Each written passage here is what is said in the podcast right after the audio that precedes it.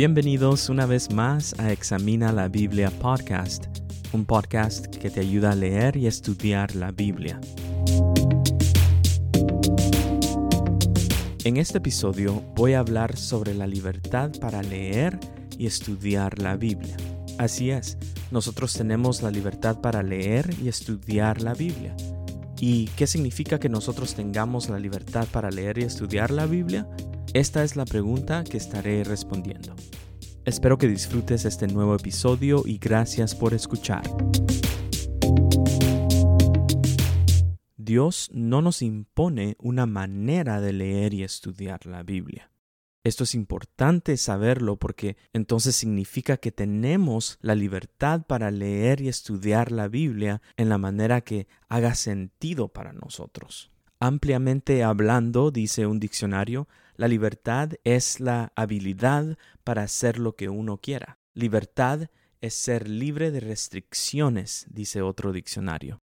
Ya por un tiempo vengo escuchando diferentes podcasts y viendo diferentes videos en YouTube acerca de cómo leer y estudiar la Biblia, porque trato de ver qué tipo de contenido ya existe y así saber cómo puedo ser de ayuda en este podcast.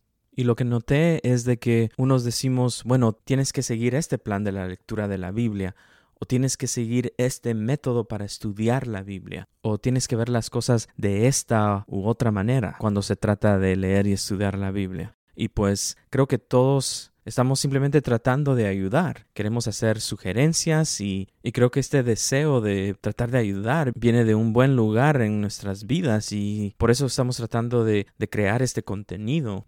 Pero, escuchando y viendo todos estos consejos y aún considerando mis propias sugerencias que yo hice en un episodio anterior, hacemos énfasis en ciertos planes o métodos porque eso es lo que funciona para nosotros. Pero estos consejos, estas guías, estas sugerencias que hacemos de cómo leer y estudiar la Biblia son para ayudarnos a dar uso de nuestra libertad para leer y estudiar la Biblia solamente pero no son para restringir esa libertad que tenemos. Entonces, si por alguna razón tú sientes que se te ha dicho que tienes que leer y estudiar la Biblia de cierta manera y no has podido lograr leer y estudiar tu Biblia, entonces déjame decirte que tienes la libertad para hacerlo de una manera que haga sentido para ti. Y está bien porque tenemos la libertad para leer y estudiar la Biblia. Exploremos cómo se ve esta libertad de leer y estudiar la Biblia en cinco maneras prácticas. Empecemos. Número uno. Tenemos la libertad para escoger cualquier ayuda. Nuestro trabajo como individuos es poder informarnos de diferentes ayudas que existen. Muchas de ellas están gratis en la Internet, por ejemplo. Hay un sinfín de información acerca de cómo poder leer la Biblia, así que exploremos qué hay y después podemos decidirnos por una ayuda específica de cómo leer y estudiar la Biblia. Yo creo que hay ayudas específicas para gente específica. ¿Qué quiero decir con esto? De que yo había mencionado de que no recomendaba un plan que dice que leas un capítulo del Antiguo Testamento y un capítulo del Nuevo Testamento cada día y así ir poquito a poquito leyendo toda la Biblia. Y yo todavía sostengo eso, pero aclaro de que este tipo de plan no funcionaría para mí, pero solo porque no funcionaría para mí no quiere decir que no va a funcionar para nadie más, ¿verdad? Entonces tenemos que tener estas cosas en mente de que muchas veces las personas que están recomendando ciertas ayudas lo están haciendo porque eso es lo que ha trabajado, funcionado para ellas, pero no significa que va a funcionar para ti. Entonces tú tienes que ver qué diferentes tipos de ayuda existen. Hay planes de solo lectura de la Biblia, por ejemplo, que a mí me gustan, donde tú lees más en menos tiempo. Siempre me ha gustado el plan de lectura donde lees toda la Biblia en tres meses. Y este tipo de plan de lectura son los que funcionan para mí. Pero tal vez hay personas que se les sería mejor leer toda la Biblia no en tres meses, sino que en todo un año, o hay planes hasta de dos años. Y si eso es el tipo de plan que va a funcionar para ti, está bien. Hay variedad de estos tipos de planes y uno tiene que escoger conforme estos planes vayan a funcionar mejor para nosotros. Otra vez, tenemos libertad en estas cosas. ¿No se siente bien el escuchar que tenemos libertad en cómo vamos a leer y estudiar la Biblia? Yo pienso que sí. Número dos, tenemos libertad para dejar de usar una ayuda. Han habido ocasiones donde yo he empezado ese plan de leer toda la Biblia en tres meses y significa leer la Biblia como por una hora cada día y lo he empezado pero por alguna otra razón lo tengo que dejar y pues a veces uno se siente mal por eso, ¿verdad? Porque simplemente no pudo completarlo, pero está bien. Tal vez para unas personas su horario está cambiando o hay diferentes cosas sucediendo, cosas inesperadas, o simplemente la ayuda que escogiste para leer y estudiar la Biblia no, no, te está funcionando, no, no crees que estás sacándole bastante provecho. Entonces está bien dejar de usar esa ayuda. Tal vez unas personas les enseñaron de que tienes que usar esta manera de leer y estudiar la Biblia y solo eso. Y de alguna manera piensan que esta es la única manera de poder leer y estudiar la Biblia. Y como tal vez no les ha funcionado, pues no han tratado otra vez de leer y estudiar la Biblia porque piensan de que esta manera que les enseñaron es la única manera en la que lo pueden hacer. Pero si tú has tratado vez tras vez de usar una ayuda nada más, puedes parar dejar de usar esa ayuda y probar otra. Tenemos libertad en estas cosas. Número 3. Tenemos libertad para experimentar con diferentes ayudas. Idealmente, a mí me gusta tener un plan de lectura bíblica y aparte estar estudiando ciertas porciones de la Biblia. Y a veces las dos no concuerdan. A veces, ¿verdad? Puedo estar yo leyendo en el Nuevo Testamento, pero estoy estudiando algo en el Antiguo Testamento. Está bien, podemos experimentar con diferentes ayudas. Tal vez tú empiezas un plan y tú dices, bueno, eso tal vez no va a funcionar para mí, pero estoy escuchando de que este otro plan sí puede trabajar para mí, entonces está bien que tú puedas parar una ayuda y empezar con otra ayuda. Esta manera práctica de ver las cosas las aprendí leyendo sobre cómo leer libros. Y uno de los consejos que estas personas dan es de que si tú empiezas un libro y no te estás conectando con el libro y no, no, le estás no lo estás disfrutando, dice, es mejor que pares.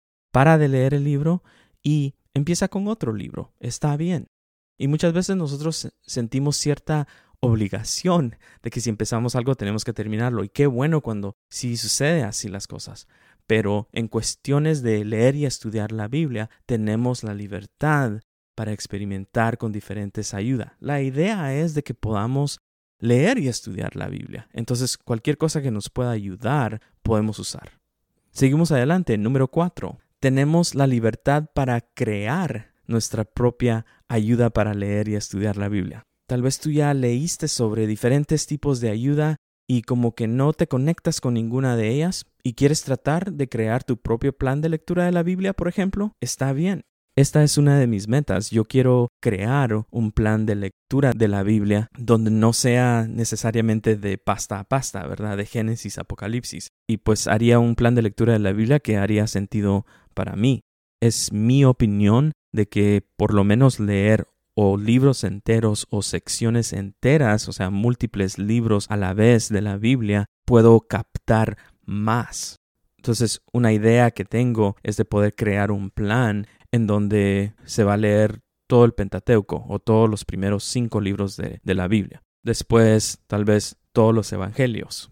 Así, ¿verdad? Secciones grandes de la Biblia, que aunque sí va a variar entre el Antiguo y Nuevo Testamento, no sería de un capítulo del Antiguo Testamento y un capítulo nada más del Nuevo Testamento, ¿verdad? Sino que secciones grandes del Antiguo Testamento y después secciones grandes del Nuevo Testamento. Pero todavía está en desarrollo, no he definido nada, así que tal vez más tarde pueda crear un plan de lectura bíblica. Pero la idea aquí otra vez es de que tú tienes la libertad para crear tu propia ayuda de cómo vas a leer y estudiar la Biblia. Y número 5, tenemos la libertad de no usar una ayuda. Yo conozco gente que se ha propuesto leer toda la Biblia y no siguen un plan, no siguen un método, solo se sientan a leerla y la terminan. Yo conozco de algunas personas que la han terminado en muy corto tiempo, que en un mes ya terminaron con toda la Biblia. También conozco a otras personas que leen la Biblia consistentemente, pero no necesariamente están siguiendo un plan de lectura. Entonces tenemos que tener en mente que también tenemos la libertad de no usar una ayuda. Simplemente podemos a cualquier día, a cualquier hora, en cualquier tiempo, poder empezar a leer y estudiar la Biblia.